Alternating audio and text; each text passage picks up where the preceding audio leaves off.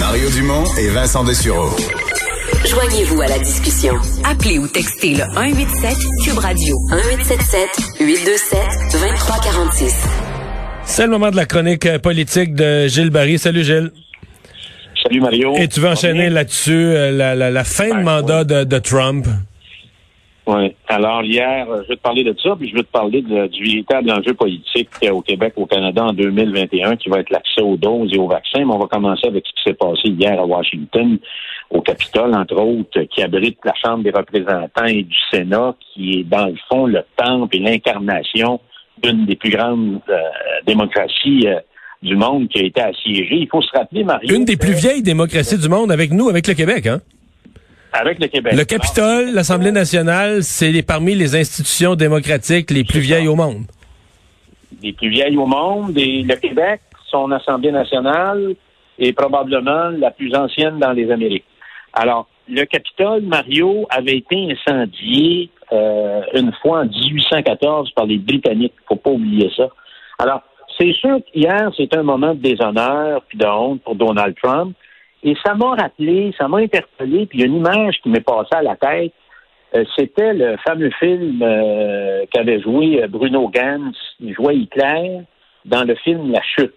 Et pour moi, Donald Trump hier, le Trumpiste, c'est une chose, et Donald Trump, c'est une autre chose. Il, s'est suicidé. J'en suis convaincu. Et il manquait probablement un hélicoptère d'un un tank devant la, un char d'assaut devant le Capitole pour nous rappeler les grands coups d'État en Amérique latine, au Guatemala, en Bolivie, euh, en Argentine. Ça faisait très, très caudillo latino-américain. Alors, le problème, Mario, je pense qu'on a sous-estimé Trump jusqu'à la fin. Euh, et c'était un peu écrit dans le parcours qui était pour avoir un geste d'éclat euh, à la fin de son parcours. Alors, c'est sûr que c'est pas, euh, ça n'honore pas l'Amérique, ça, n'honore pas ses institutions, euh, mais probablement qu'en bout de piste, euh, ça enterre l'avenir politique de Donald Trump. Euh, Norman Lester a dit quelque chose de très important hier en entrevue avec toi. J'ai écouté ça. Euh, c'est sûr que Biden est, est, apaisant, mais ça va prendre plus que ça.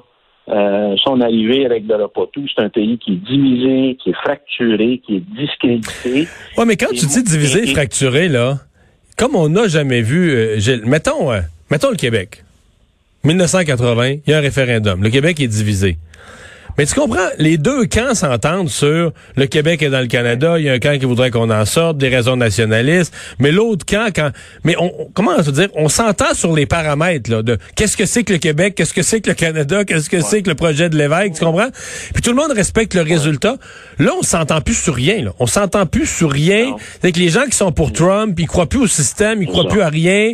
Euh, c'est même plus, c'est que c'est plus réconciliable parce que tu t'entends même plus sur les bases de ce dont on discute. C'est pas que t'es pour ou t'es contre ou t'amènes des nuances ou un débat public. C'est que t'as des gens qui sont prêts à tout, euh, on l'a vu hier, qui sont en rupture complètement, même avec l'existence même des bases de leur démocratie. Garde, Mario, euh, tu as vu le discours de M. McConnell hier, qui est un sénateur euh, républicain. Il a fait quand même un discours magistral. Oui, oui, oui. par CNN, ça n'a pas de bon sens. Donc, il va falloir qu'il y ait un peu d'espace pour tendre la main à ceux qui ont perdu, pour être capable de rebâtir autour de ce qu'on appelle la démocratie. Mais il y, a un, il y a un malaise très profond, Mario, et ça fait partie d'un symptôme de la maladie qui gangrène la démocratie américaine. L'élection en Georgie, quand je vois des sommes astronomiques, près d'un milliard de dollars qui ont été dépensés pour ces deux élections-là, ça n'a aucun sens. Ça dépasse l'entendement dans un pays où il y a quand même l'extrême pauvreté, beaucoup d'exclusion et beaucoup de détresse en pleine pandémie. À ça, ça, ça doit interpeller le monde aussi pour rebâtir sur des bases qui vont être nouvelles, euh, pour redonner euh, l'espoir et de redonner du sens à la question politique. Je vais te parler de l'autre. tu veux me parler des, des, vaccins? Tu penses que ça va être l'enjeu de l'année, là? Ben, moi, je pense que c'est l'enjeu de l'année. Euh, c'est l'enjeu qui va ressortir jusqu'à la fin, qui va transcender tout le reste, qui va transpercer le placotage, les conférences de presse, les bavardages politiques sur les mesures qui, dans le fond, euh, essaient de, de, des mesures qui, veulent gagner du temps, dans le fond, c'est l'accès aux doses puis l'accès aux vaccins. Les premiers ministres, les élus politiques vont jugés là-dessus, autant au Québec qu'au Canada. Et on a vu euh, François Legault hier, qui est très conscient de ça, puis qui a envoyé euh, dans la gueule, dans les dents, un bon six pouces à Justin Trudeau, le donneur de leçons, sur l'accès aux, aux, doses et aux vaccins. Alors, plutôt que s'occuper, il lui a dit, euh, c'était très clair, là, c'était toute un, un, une mise en échec. Alors, euh, dans le fond, l'enjeu, c'est les doses. Et moi, je te dis, Mario, c'est très important. J'ai l'impression qu'on joue toujours dans un film en culotte courte. On joue trop souvent dans les films de Tintin.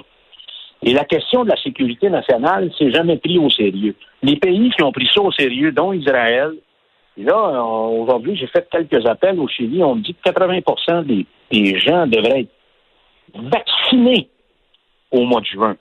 Alors, Économiste a, fait apparaître une liste euh, il y a quelques jours. Là, on était au 17e rang, là, on est rendu au 24e rang, le Canada. Mais je suis convaincu, Mario, que dans les prochains mois, on va se faire plancher par des nobody. On n'est pas capable. Moi, je trouve ça, là, quand je regarde ce qui se passe ailleurs, puis je lis beaucoup, beaucoup, beaucoup de médias à travers le monde, les médias espagnols et tout ça. Alors, j'ai l'impression qu'on va se faire faire, on va faire rire de nous autres, on va devenir une risée. Et c'est malheureux parce qu'il y a une chose auquel je crois, c'est que le Québec a une bonne équipe pour donner le vaccin. Là-dessus, on est efficace. Je pense que tu as interviewé aujourd'hui le, le responsable public de ça. Mais ça prend des doses, Mario. S'il n'y a pas de doses, on peut pas vacciner. Ouais, est-ce que est-ce que le fédéral est-ce que le fédéral a pas un petit peu fait diversion euh, en parlant des doses, par exemple, que des provinces, par exemple, au lendemain du jour de l'an, qu'il y avait quelques milliers de doses qui étaient pas administrées. Euh, bon, est-ce que c'était vraiment de l'inefficacité des provinces ou c'était juste un délai entre la livraison puis la semaine d'administration? Je sais pas. Je, moi, j'ai eu l'impression que le fédéral faisait diversion là. Oui fait diversion. Et la question qu'il faut poser à tous les jours, on a combien de vaccins? On a combien cette semaine? On a combien concrètement? Avec qui on est en négociation? C'est quoi les engagements? Le Chili, actuellement, là, a payé pour 80 millions de, vaccins, puis il y a une population à peu près de 19 millions d'habitants. Alors, je te dis, Mario, on va se faire plancher par des pays qui sont pas du G7 ou qui sont pas du G20, parce qu'on a mal organisé nos affaires. Alors, euh, puis la responsabilité pour les doses et les vaccins en termes d'accessibilité pour acheter aux compagnies internationales, c'est pas Québec, c'est pas l'Ontario, c'est pas la Nouvelle-Écosse. C'est le gouvernement fédéral, c'est Justin Trudeau qui est responsable de ça. Et moi, j'ai l'impression que malheureusement, euh, on va être euh, faut prendre notre mal en patience, parce que c'est pas demain la veille que des gens de ton âge et des gens de mon âge vont être vaccinés. Alors, les gens faisaient des jokes, Mario, mais les Québécois sont vaccinés en Floride actuellement. Là. C'est incroyable, hein? On a vu ça. Ben, moi, j'avais dit ça à plusieurs amis qui ont bien des condos en Floride dès le mois de septembre. J'ai dit, je suis convaincu que vous allez pouvoir vous faire vacciner en Floride avant de vous faire vacciner au Québec.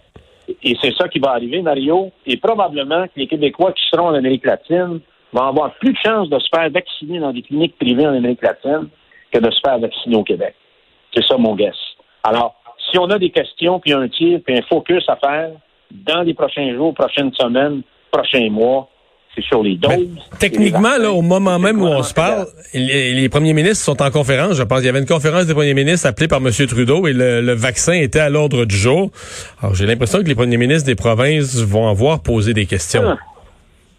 Avec raison, Mario. Ils doivent faire beaucoup de pression. Je reviens sur le, sur le couvre-feu, Mario, juste pour finir. Je me rappelais que, tu te rappelles quand il y a eu la, la grande révolution au Chili en octobre 2019? Ouais. J'étais au Chili. Il y a eu un couvre-feu. Je l'ai vécu.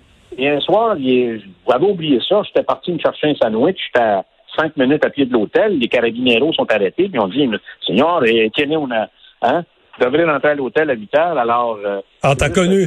On a, j'ai connu ça. T'as connu ça, puis t'as passé à travers. Merci beaucoup, Gilles. Ben, Salut.